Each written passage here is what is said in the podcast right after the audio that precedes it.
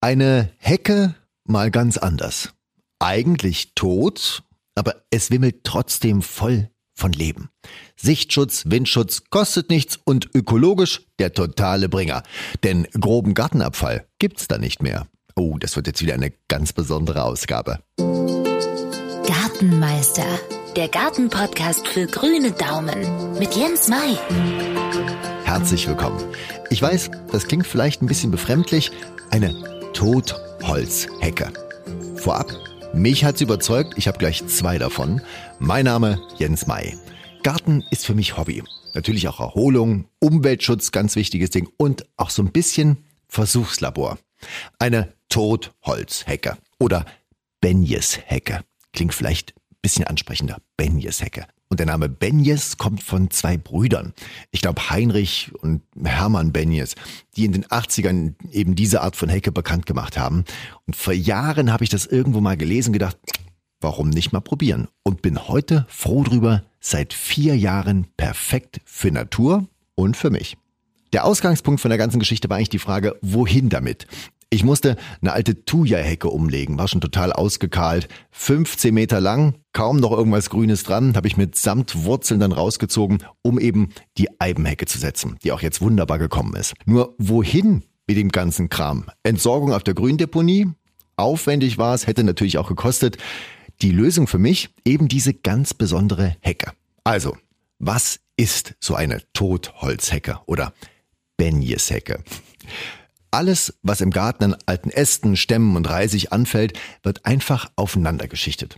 Und damit das Ganze stabil wird und nicht umfällt, werden in einem gewissen Abstand Holzstäbe oder kräftige Äste senkrecht eingeschlagen. Das hält die Hecke von beiden Seiten in der Spur und das war's schon. Wie breit die Hecke wird, entscheiden Sie. Je nach Platz, ich sag mal so ein Meter breit wäre schon gut. Die Länge der Benjeshecke ist eigentlich egal. Die Höhe bestimmen auch Sie, wie Sie es möchten. Bei mir ist es so 1,50 Meter hoch. Die Vorbereitung. Stecken Sie erstmal die Länge und Breite der Hecke ab, wie Sie es haben wollen.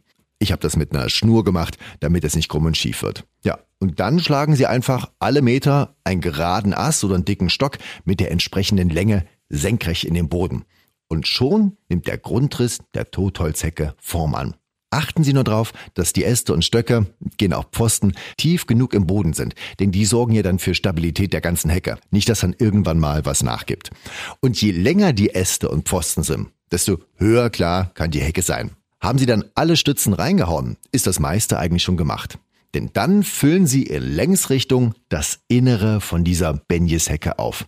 Ich habe das so gemacht, die stärksten Äste und Stämme, das hatte ich vorher schon gelagert, habe ich als Grund reingelegt und dann einfach immer mit Reisig und Baumschnitt auffüllen. Und das Interessante, mit der Zeit sackt die Benjeshecke immer so ein kleines Stück weiter in sich zusammen durch die Verrottung. Also da können Sie jederzeit wieder was nachfüllen. Ganz unkompliziert. Also praktisch ein Müllschlucker.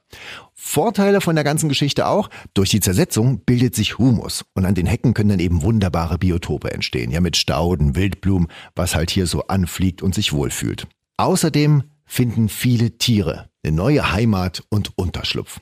Und da kann ich nur aus eigener Erfahrung sprechen. Vögel wie Rotkehlchen, kleine Jäger habe ich auch schon gesehen, Mauswiesel, Igel, verschiedene Käfer, Wildbienen, Ringelnattern, Eidechsen. Also es wimmelt wirklich nur so von Leben in und um so eine Hecke. Viele Lebewesen finden da Nahrung, Kinderstube und werden natürlich auch selbst von anderen gefressen. Also so ein richtiger Kosmos entsteht.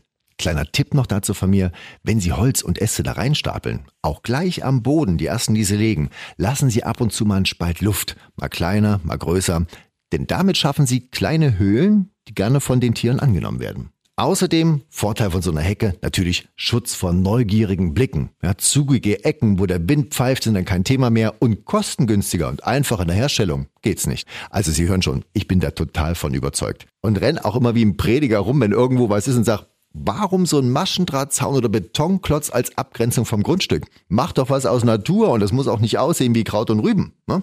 Und eigentlich sind solche Hecken nichts Neues.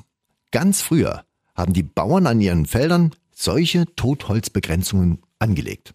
Nicht nur um abzugrenzen, man hat nämlich gemerkt, dass weniger Schädlinge aufgetreten sind und vieles besser gewachsen ist. Der Grund ist eigentlich ja, einleuchtend. Viele Nützlinge wie auch Ohrenkneifer, Raubwespen, Florfliegen haben hier ihre Wir gefunden. Und von hier aus geht's natürlich auf die Jagd, ab ins Feld.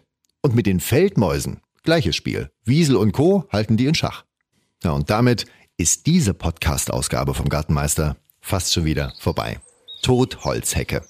Eine Hecke, die eigentlich das pure Leben ist und hoffentlich immer häufiger zu sehen sein wird. Und wenn dieser Podcast ein Stückchen dazu helfen kann, dann hat er seinen Zweck erfüllt. Ich bin jetzt Mai. Dankeschön fürs Hören. Freue mich auf Sie beim nächsten Mal. Und hat's Ihnen was gebracht? Erzählen Sie es gerne weiter. Den grünen Daumen haben Sie. Sie müssen ihn nur benutzen. Gartenmeister. Jens Mais Gartenpodcast. Für Ihren grünen Daumen. Jederzeit zu hören. Überall, wo es Podcasts gibt.